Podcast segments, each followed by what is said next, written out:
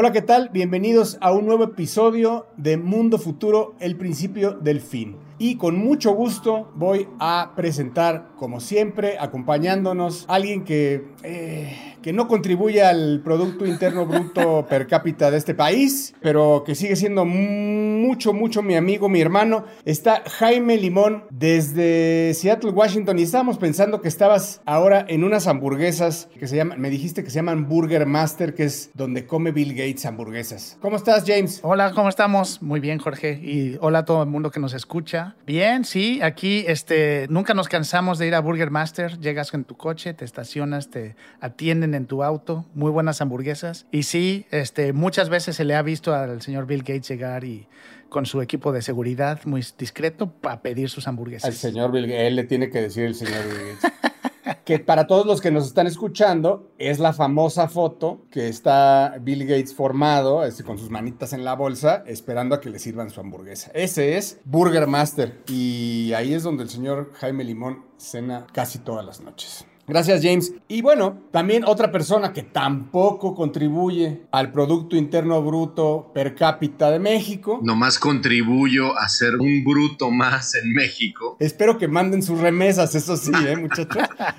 Para orgullo del señor presidente de la República que brillantemente cree que las remesas son su logro. Señor presidente, está usted equivocado. La voz que usted acaba de escuchar es la del señor Mario Valle, que vive en Silicon Valley, que seguramente estará preocupado, preocupado porque el señor es trader y seguramente invierte en empresas de tecnología y entre esas empresas de tecnología estará Facebook, que nosotros en este, en este programa somos atemporales, pero por ahí tuvo un descalabro, debe estar preocupado el señor Valle. Si usted, señora, señor usuario y usuaria de Facebook, está escuchando esto por ahí de principios de octubre del 2021, sabrá que efectivamente, aunque este podcast no es de noticias, hubo una noticia que estremeció a su tía, la que comparte piolines en Facebook. Estremeció a su compañero, su compañera de trabajo que le manda GIFs de muy buenos días y stickers bailadores en WhatsApp. Estremeció a los pequeños negocios que se quedaron sin ningún tipo de posibilidad de llevar comida a la boca en sus casas porque Instagram los dejó plantinas. Damas y caballeros, Facebook hizo su gracia. Hablaremos por qué, digno de analizarse, porque pues hay toda una serie, la verdad es que lo hablábamos antes del programa y pues hay una serie de teorías de la conspiración detrás de lo que pudo haber pasado. Eh, la verdad es que pues hay leaks de información y no, le, no le ha estado oyendo bien a, a, Facebook últimamente, entonces pues esperemos a ver en qué, en qué acaba esto. Bueno, y bienvenidos a Mundo Futuro, un episodio más y la voz que siempre nos presenta, esa voz girita, esa voz despierta, coqueta, es de Jorge Alor, que transmite desde la Ciudad de México seguramente desde la punta de la canoa en Xochimilco. Así es, así es. En resumidas cuentas, ahí es donde estoy. Es importante decirles que este es nuestro último episodio, eh, número 20 de la primera temporada. Así es, de la primera temporada. ¿Y por qué lo quisimos hacer como último episodio? Porque vamos a hacer en la próxima temporada, escuche usted bien, vamos a ser los primeros, conocidos por lo menos, las primeras personas en grabar nuestro podcast desde el metaverso. El señor Limón, el señor Valle, el productor Emilio Mí y un servidor nos mudamos al metaverso para desde ahí hacer la siguiente temporada de Mundo Futuro. Y ahora sí, comenzamos con Mundo Futuro, el principio del fin. Mundo futuro. Mundo futuro. Mundo futuro. El principio del fin. Es una producción de Sonoro. Con Jorge Alor, Mario Valle y Jaime Limón.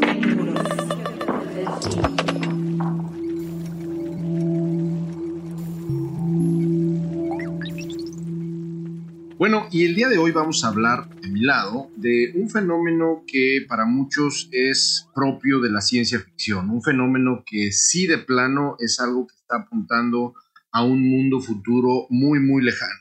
Y sin embargo, es también muy interesante saber que ya ha habido avances investigación teórica, pero sobre todo ya avances en lo práctico, ahorita vamos a explicar en qué dimensiones, eh, donde conceptos como la teletransportación, tal cual como en Star Trek, se acordarán de esta eh, famosa escena donde, bueno, famosas escenas, porque es algo muy recurrente en Star Trek, donde están teletransportando a el capitán Kirk o al señor Spock de la nave de beaming, ¿no? Eh, donde están desde la nave hasta la superficie del planeta y viceversa.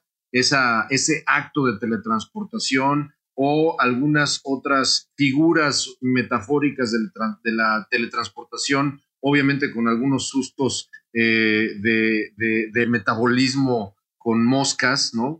se acordarán de esa película, quien sabe de lo que estoy hablando, es muy noventero, pero bueno. Con Jeff Goldblum. Así es, exactamente. Estamos hablando de La Mosca, ¿no? La película La Mosca, súper noventera. Para toda la chaviza millennial y, sobre todo para la Gen Z que no la haya visto, es un buen momento para... No sé, luego si luego recomendamos estas cosas y se ven ya así, esta es la que recomendamos, se ven horribles y... Sí, claro, se ven horribles. No, pero la escena donde se quita la uña y se, la, se está dando cuenta que se está transformando en una mosca, claro. Pero nos impresionó en su momento como de ahí han, como han sido películas breakthrough, eh, eh, de ahí se han inspirado otras muchas que han ido gastando las, las escenas que, que, nos han llegado y entonces la ves de nuevo y parece que es una mal hecha de las que ya has visto ahora. Entonces creo que no es una, una idea. Para quien no sepa de lo que estamos hablando, a, que, a lo que me estoy refiriendo con esta película es una película, como dijo James, de Jeff Goldblum, este gran, gran actor de Jurassic Park, donde antes de Jurassic Park participó muy joven en una película donde él es un científico y está experimentando con teletransportación transportación y eh, se mete a, un,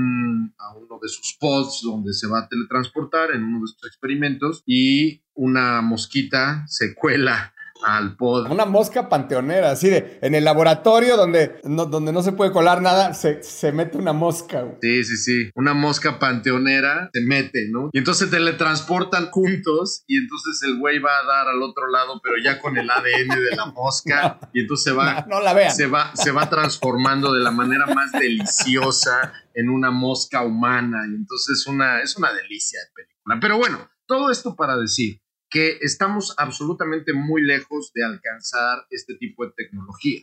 No es de lo que yo les voy a hablar. Imagínate la posibilidad de que en algún momento con la tecnología, o por lo menos basado en la tecnología que les voy a hablar en, unos momentos, podamos lograr efectivamente la teletransportación de la materia. No, bueno, ya cuando, cuando eso suceda es ya game over, güey. Vámonos todos a la chinga. Ya, vamos, vámonos, ya. Se acabó el podcast, se acabó todo. Es que ya estamos del otro lado, claro eso sí es mundo futuro. Ahí, ahí sí ya, así se va a oír ahí. Drop the mic, bye. Nos vamos todos. Vámonos. Se, se cierra, se cierra la cortina. Buenas noches. En 1993, damas y caballeros, resulta que un grupo de científicos discutieron sobre la posibilidad de teletransportar, pero no materia, teletransportar no átomos, sino más bien teletransportar partículas subatómicas. Recordemos cuáles son las partículas subatómicas. Estamos hablando de los electrones, de los neutrones, de los fotones, etcétera. Todos estos elementos que son más que diminutos y que forman parte, ¿no? La energía que hay entre estas eh, partículas subatómicas forman los átomos que a su vez forman moléculas y a su vez forman células y etcétera. El punto es, en 2017 se logró teletransportar, fíjense, aquí sí ya es algo que sucedió, sucedió en China. En 2017 un grupo de científicos chinos teletransportó qubits de información. En este, en este podcast ya hemos hablado de qué son los qubits, que son la unidad de información del cómputo cuántico basado en fotones, basado en partículas subatómicas y que van a revolucionar el cómputo. Eso ya no es ninguna teoría, eso ya está sucediendo. Hay computadoras cuánticas existen hoy en día.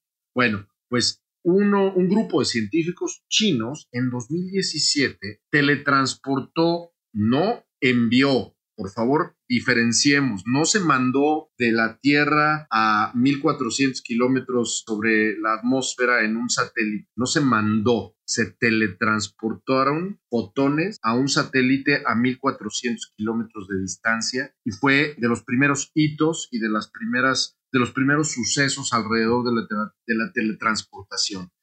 ¿Qué, ¿Qué significa esto? Que a lo largo de los últimos años, particularmente del 2017 para acá, la investigación alrededor de cómo teletransportar partículas subatómicas está orientándose a la teletransportación de información. Imagínense la, impresionante posibilidad que tiene que muchas computadoras en toda la Tierra pudieran estar procesando información sin necesidad de estarse enviando, utilizando una red con cables que atraviesan el océano, ni una red que se conecta con señales satelitales, ni una red que se conecta con señales de microondas, sino simplemente por el acto de teletransportar partículas subatómicas con información, imagínense si esto no apunta a una capacidad cerdísima de procesamiento en a lo mejor 15, 20 años. No estamos hablando de teletransportar personas, no estamos hablando de teletransportar perritos, no estamos hablando de teletransportar moscas, estamos hablando de teletransportar información y esto va a ser revolucionario en todos los niveles. Es bien interesante pensar no solo en las implicaciones en data, como dices Mario, sino también en hasta eh, el poder transportar y compartir la información inmediatas con el mínimo roce en cuanto a efectos de la física, ¿no? a la física como la conocemos hoy. Eh, donde tienes, necesitas un canal para transmitir esta información y aquí te estás deshaciendo del canal, ¿no? Imagínate la capacidad o el futuro, ¿no?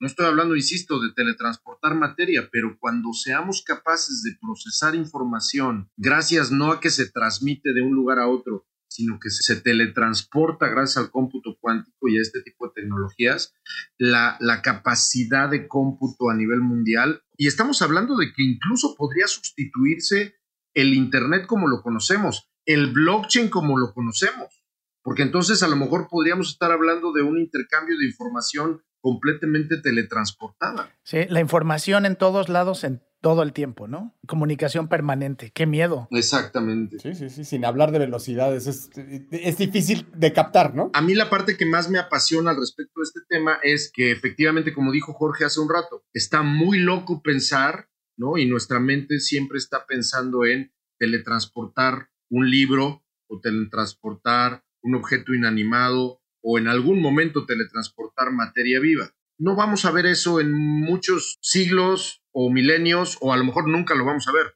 pero lo que sí estamos empezando a ver que ya está empezando a existir es la teletransportación de unidades de información de almacenamiento en partículas subatómicas llamadas fotones y electrones, gracias al fenómeno de entanglement, que es justamente un fenómeno que se asocia con todo este tipo de cómputo cuántico y de física cuántica y todo. Eso ya no está tan lejos, ¿no? Pero es que si eso no está tan lejos, permíteme disentir con lo que estás diciendo, porque no, o sea, la transportación de materia no la vería, en, como dijiste, no, no es que no la vea en siglos. O sea, si no sabemos qué va a pasar en los próximos 20 años, no te puedo decir qué va a pasar en los próximos 200, ¿no? O sea, no, no, no tenemos ni idea de lo que va a pasar en los próximos 200. Bueno, a lo mejor no vamos a hacer nosotros, porque si tomas en cuenta lo que hemos platicado en episodios anteriores, cuando tomas en cuenta el poder computacional que estamos teniendo más la inteligencia artificial, es posible que a lo mejor nosotros no hagamos esos descubrimientos, sino que los haga la, inteligencia artificial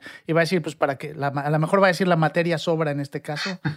ya estoy hablando de cosas un poco más oscuras, pero, pero sí, a lo mejor no somos nosotros los que empiezan a hacer esos descubrimientos científicos. Eso está impresionante, impresionante. Porque estamos hablando de espacio. Ya cuando empieces a hablar de tiempo, ups.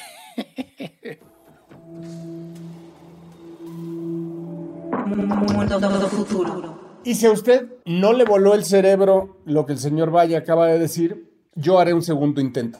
Eh, resulta que un doctor que se llama Ken Paller, lo pueden buscar con la P-A-L-L-E-R, y algunos colegas de la Universidad de Chicago eh, descubrieron, junto con otros cuatro países, porque se hizo una iniciativa, empezó en la Universidad de Chicago, hoy en día se le está buscando en, Alemania, UK y Francia, eh, están siguiendo con los estudios y con el hallazgo del doctor Paller, que, que realmente lo que hizo fue comunicarse con alguien que estaba soñando, por decirlo con, por palabras fáciles. Se comunicó con alguien que estaba soñando. ¿Cómo fue esto? Por medio de diodos electromagnéticos en, en el cerebro, lo que hicieron fue hacerle preguntas simples a una persona que se encontraba en el sueño REM en el Rapid Eye Movement, que es cuando, cuando nosotros estamos teniendo sueños vívidos, en esa etapa del sueño logró hacerle una pregunta a alguien que estaba completamente dormido y este completamente dormido respondió y lo supieron leer en las gráficas de las ondas electromagnéticas e incluso contestó sí o no y pudo hacer una operación simple que me parece que fue 2 más 4 y pudieron identificar la cifra de 6. No me pregunten cómo, o sea, no me pregunten por qué en las ondas electromagnéticas identificaron el 6,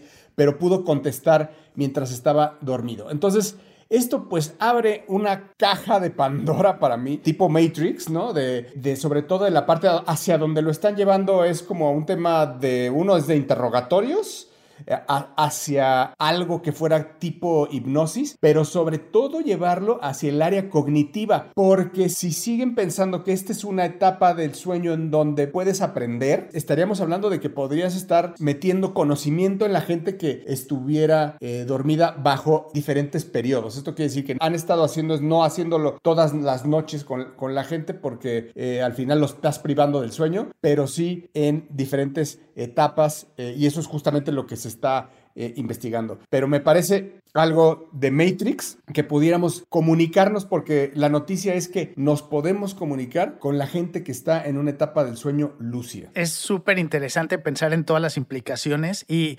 curiosamente y desafortunadamente a ver si, si consigo la liga para cuando posteemos el, el podcast, pero hay varios estudios y varias empresas que están justo desarrollando como en paralelo a lo que estás platicando Jorge, el cómo podemos codificar, es decir, o decodificar los pensamientos para controlar cosas fuera de, así como telepatía, pero es el mismo principio de lo que estás tú diciendo, es decir, cómo podemos tomar señales del cerebro, que en este caso sería no solo este, el cerebro hacia afuera, sino grabar o reproducir las cosas que estás o pensando o soñando, ¿no? Y creo que en el caso de los sueños, por un lado está la parte cognitiva, como mencionas, ¿no? Podríamos, si podemos ayudarle al cerebro a grabar la información que le estamos dando, porque se sabe que uno de los procesos con los cuales las neuronas forman estas, estas este, conexiones más permanentes es a través del sueño, del REM. Pero el, lo, que se vuelve también muy interesante es si llegas a poder entenderlas e interactuar, si podrías grabarlas. Es decir, si tú pudieras grabar tus sueños de una manera que se convirtiera en una señal, tal vez no de video, pero sí de información que después pudieras reproducir. Así es, ellos le han llamado a esto interactive dreaming y, de alguna forma, pues lo que tú dices es muy importante, conocer, ¿no? Conocer esa parte del sueño que hoy no realmente no está tan comprobado realmente ese nivel de conciencia, qué es lo que trae de beneficios, ¿no? O sea, no, no, no se sabe. O al contrario, ¿no? Que la subconsciente, que, nuestro estado subconsciente sí, no necesariamente aprende, pero sí está como perceptivo y bueno, hay un montón de audiolibros y de cosas que te pones en los oídos para dormir que para, según esto, el subconsciente sigue escuchando y un montón de cosas que son medio etéreas y que en realidad son poco prácticas, pero lo que está fascinante de esto que estás diciendo es la capacidad de retroalimentar con la persona dormida sobre la información que está recibiendo estás dormido o estás dormida y estás aprendiendo, pero cuando estás dormido y aprendiendo o escuchando un audiolibro, pues todo se lo estás dejando a las, en las manos y en el poder de tu consciente si es que lo vas a usar o no, pues no te vas a dar cuenta. Pero aquí estamos hablando de que va a haber de manera tangible una retroalimentación mientras duermes, de decir, oiga, profe, no entendí, ¿me puede repetir la lección? Déjame complementar lo que estás diciendo, que eh, justo lo que está hablando Paler, el doctor eh, que está llevando esta investigación, ya incluso tiene un método que puedes descargar. Ya, ya me metí a descargar el app, no está en el store. Son de estas, así está toda científica, pero la puedes descargar para empezar bajo su, método a aprender algunas cosas, ¿no? Oye, Jorge, y no sé si dentro de lo que, lo que checaste, pero uno de los retos más grandes es que muchas de estas investigaciones se hacen con métodos intrusivos. Es decir, te tienen que poner un electrodo conectado físicamente a la cabeza. Y creo que si entendí bien lo que mencionaba, estos son métodos que no requerirían ningún contacto físico. No sé si eso lo mencionen. Porque eso es lo que cambia todo, ¿no? No lo mencionan, sí es, sí es por medio de electrodos, o sea, sí está eh, en la prueba que le hicieron, sí está conectado todo por medio de electrodos. Y es justo lo que están leyendo. Claro, porque creo que lo que va a romper con muchas de las barreras que existen hoy es el, el lograr hacer algo de manera no disruptiva físicamente, ¿no? Sí, para que no tengas que perforarte la cabeza como con Trinity, ¿no? Detrás, Sí, o con. Keanu Reeves, donde te tenías que inyectar una cosa atrás para de- que en el cerebelo, ahí, ahí le van cinco clases de Kung Fu, venga, y te inyectan el cerebelo. Tu puerto US USB-D, Exacto. sí, ya para conectarte. Eh, creo que eso va, eso va a ser lo que cambie muchísimo, ¿no? El, el que a lo mejor sea algo muy sencillo, que pueden ser sensores o cosas que te pongas encima. El chiste es que no, no sea algo que tenga que tocar el cerebro, ¿no? Oye, pero imagínate que, digo, in- independientemente que no lo pudieras tocar, pero que encontraran la forma de cómo manipular el sueño, vivir experiencias. Imagínate que te lleve a vivir Strange Days soñando, que fueras en ese sueño, quieres ser torero y, y te venden la experiencia que esta noche vas a ser torero y vas a torear en la Gran Plaza de Madrid y eso es lo que hoy te tocó y es tipo Strange Days, ¿no? O como, o como, ¿cómo se llama esta película de Schwarzenegger que también se supone que compras tus memorias? Fue filmada en Ciudad de México En lo- sí, en los estudios Churubusco y en varios lugares así. Ahí en la Plaza de la Computación. y en el metro, en metro, en metro Camarones. Se llama Total Recall. Gracias, Total Recall. Sí, es justo eso, ¿no? Reemplazar memorias falsas por memorias verdaderas y no poder hacer la diferencia. Mundo futuro. Pues listo, eso es, eso es manipulación de sueño, conocimiento en el sueño, teletransportación. James, bájanos, bájanos de, es- de- de- de esa nube donde estamos Mario y yo, algo más mundano, por favor. Bueno, creo que al final todo lo que estamos platicando requiere energía y el cambio de los modelos que tenemos, de qué tipo de energía utilizamos, pues obviamente cada día le queda más claro a todo mundo que eh, tenemos que movernos por de los combustibles antiguos a tecnologías como eh, solar y obviamente eléctrica. Y la tecnología eléctrica hoy en día pues requiere de baterías. Y, eso, y esto lo menciono porque eh, las baterías utilizan eh, un elemento que se llama litio, eh, el cual está presente en la naturaleza, pero obviamente hay algunos países que tienen mayores depósitos de litio que otros. Entonces, cuando hablamos de, hoy en día, cuando hablamos de potencias mundiales en energía, pues pensamos en petróleo y inmediatamente pensamos en petróleo. Conforme cambiamos a utilizar tecnologías puramente eléctricas y utilizamos y pensamos en la necesidad de estas baterías, el mundo de alguna manera literalmente se voltea, se pone de cabeza y los países que hoy controlan mucha de esta energía podrían tal vez no, no resultar este, totalmente eh, innecesarios, pero sí van a irse desplazando dentro de el control que tienen de lo que se requiere para esta energía, dando paso a nuevas, nu- a, nuevos zares de energía, si queremos llamarles así. Eh, ¿Y a qué voy con esto? Bueno, eh, los vehículos eléctricos, que son eh, hoy en día los, la tecnología que más utiliza las baterías de litio, han pasado de 750 mil en cuanto a producción en 2016. Para 2020 ya estábamos hablando de 2 millones 900 vehículos eh, producidos que utilizan puramente energía eléctrica.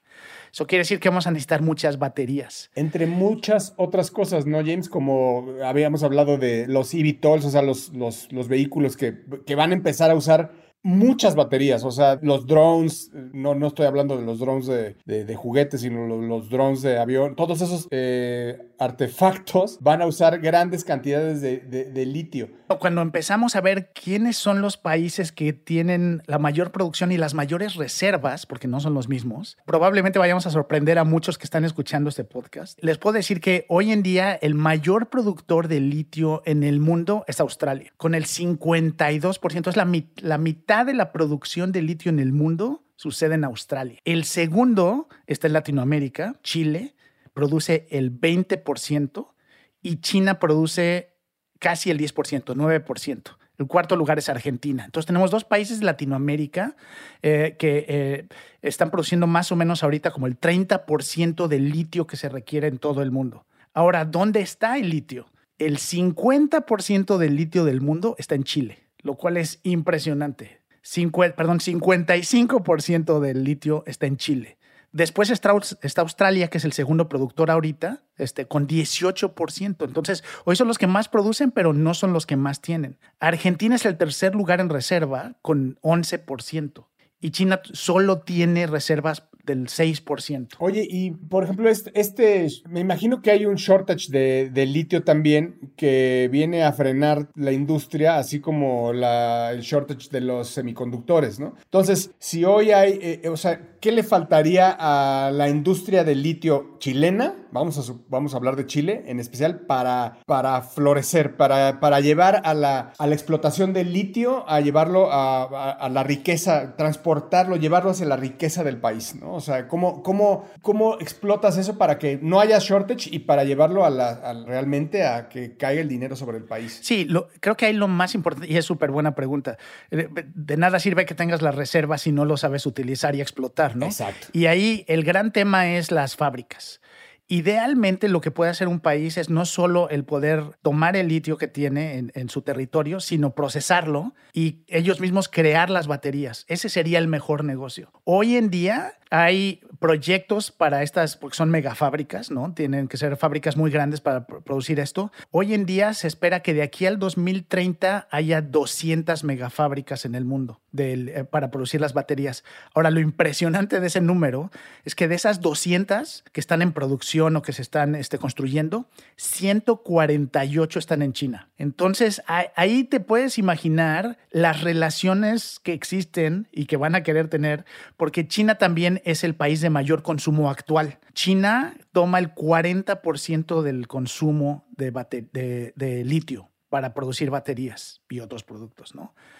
Entonces, ahí creo que el reto es la inversión para poder crear las fábricas localmente y no tener que simplemente exportar el litio y que sean otros quienes lo utilizan para producir las baterías. Entonces, te imaginarás que si China es el que más requiere, consume ahorita, el que más va a utilizar seguramente por todas las estrategias que tiene eh, en vehículos eléctricos y todo esto, eh, pues China va a ser probablemente muy buen amigo de nuestros amigos de Chile. Se vienen unos cambios impresionantes desde el punto de vista de geopolítica, de geoeconomía, de cómo se van a configurar las nuevas riquezas. Me viene mucho a la mente, ah, ustedes saben que yo soy medio nerd de la historia y al final del día un poco lo que sucedió eh, después de la Segunda Guerra Mundial, cuando se descubren una cantidad inmensa, inmensa de yacimientos de petróleo, cuando ya estaba perfectamente bien entrada la primera y la segunda revolución industrial y evidentemente el mundo se estaba moviendo hacia una, hacia una economía basada en petróleo, eh, esa es la razón por la cual el Medio Oriente, Arabia Saudita y todos estos países que antes no eran gran cosa, antes de, que la economía, digamos, estuviera basada en petróleo, Venezuela en América Latina también en su momento, antes de que le llegara la desgracia, eh, eh, estamos hablando de que toda la conjunción y la riqueza de una región entera y de un país se basa en cómo se configura el desarrollo de energía o de lo más importante que, sostén, que sostiene desde el punto de vista económico eh, a, una, a una civilización. Si nos estamos moviendo a una civilización que va a estar menos relacionada al petróleo, menos relacionada al gas natural en su momento y más relacionada al litio, al cobre, que también es una gran eh, fuente de, elementos y de componentes para todos estos eh, fuentes de energía alternativa y a la energía solar, estamos hablando de que países como, ya lo dijeron, Chile, Argentina, el mismo México, que tiene una cantidad de energía solar impresionante, Vamos, estamos hablando de que Chile se puede convertir en la siguiente Arabia Saudita, ¿no? Ha tenido sus problemas, la verdad es que ha tenido sus problemas. El litio en Chile se, se extrae de un salar y ya hay industrias chinas y bueno, obviamente ya, como dice James, ya estaban todos puestos los ojos y las miras en el salar de Atacama y fue el gobierno quien los paró desde el 2018 y han estado ahí en un proceso como lo que mencionas Mario, porque pues es el nuevo oro y hay un, proceso entre pues entre la que no se han puesto de acuerdo entre el gobierno y las empresas, ¿no? Muchos intereses. Sí, y ahí creo que se va a volver bien interesante. Y si se fijan, no hemos hablado de Estados Unidos en ningún momento porque no se encuentra en las listas ni de mayores productores eh, ni de ni mayores reservas. Y es que en Estados Unidos, solo en la zona de Nevada, eh, se, se, tiene algo de reservas y obviamente son mínimas, es como el 4% de las reservas mundiales. Entonces, como menciona ah, Mario, estamos viendo el potencial para, eh, en base a la necesidad, y obviamente esto va, va a crecer rápidamente, para el 2025 se espera que se requiera triplicar la producción para empezar a satisfacer las necesidades de baterías. Entonces, eh, pues tiene dos o tres años este, Argentina y Chile tienen ese tiempo para de veras crear una infraestructura que no, donde no solo se conviertan en los proveedores de la materia prima, ¿no? Híjole, no sé si, o sea, si yo fuera el presidente de, Chile, o sea, claro que dices lo fomentas, pero tiene que ser rápido, ¿no? Porque también si te tardas mucho o si le pones eh, muchos frenos, pues también la tecnología, quién sabe cuánto tiempo vaya a aguantar. Tiene que ser algo que puedas explotar y explotar en los próximos ¿qué te gusta? ¿10, 15 años? Sí, es lo que sale otra tecnología, otro sistema de, guardar, eh, de guardar energía, ¿no? Exacto. Urge el almacenamiento y el desarrollo de energía utilizando tacos de suadero y tacos al pastor para que México pueda ser superpotencia. Yo guardo mucha de esa energía, la traigo aquí cargada, este, la cintura, este, y, y las y las guardamos, ahí las tenemos bien guardada esa energía. Y por eso digo un, un saludo tremendo a los gobiernos retrógradas que están efectivamente pensando que el petróleo, el carbón, las refinerías, los trenes, este, son la respuesta ¿no? a todo esto, están bien adelantados. Mira, ahorita seguramente Mario están celebrando porque hay, como siempre hay momentos en los que sube el precio del petróleo y son días de, de jauja, ¿no? Donde todo ya, todo el mundo dice, ya ven, les dije pero eso dura bien poquito. No, pero te voy a decir, la razón por la cual los precios del petróleo y del gas natural están en precios récord, mi James, es porque la demanda está excediendo a eh, la oferta. Entonces, eso por un lado efectivamente es buena noticia para los productores, pero por otro lado es una señal inequívoca de inflación y de que lo que hay se está acabando. Así es, y, así también el señor Emilio Miller es como nos enseña la cartulina que dice 30 minutos y esos 30 minutos quiere decir que este programa ha llegado a su fin. Y si no le hacemos caso, saca la cartulina donde dice pinche Mario ya cae. Un saludo para el señor Emilio Miller, un agradecimiento, que es quien hace posible este programa. Gracias al señor Jaime Limón y al señor Mario Valle por acompañarnos y brindarnos su conocimiento. Y al señor Jorge Alor también. servidor. No se olviden, por favor, de eh, suscribirse, suscribirse a, este podcast en todas las plataformas. Sobre todo porque ahora se van a quedar una temporadita sin nosotros, ¿no? Entonces, para que, para que les llegue el recordatorio cuando regresemos, eh, déjenme volver a recordarles que el próximo episodio va a ser el que va a inaugurar la siguiente temporada, pero va a ser un episodio fuera de serie completamente. Va a ser un episodio que por primera vez lo que vamos a hacer es transmitir o grabar este podcast, pero desde el metaverso. Es un experimento que venimos planeando y que nos venimos imaginando desde hace mucho. Tienen muy emocionados porque además va a tener público.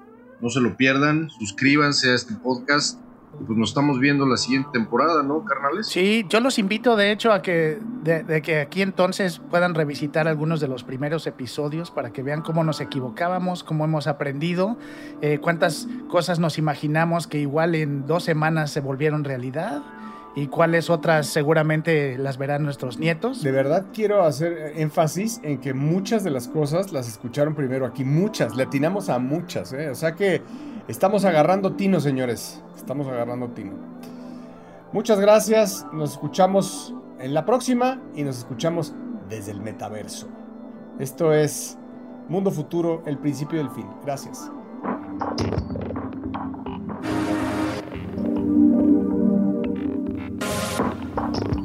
Mundo Futuro. Mundo Futuro es una producción de Sonoro. Suscríbete a Mundo Futuro en Spotify, Apple Podcasts o en tu plataforma predilecta de streaming.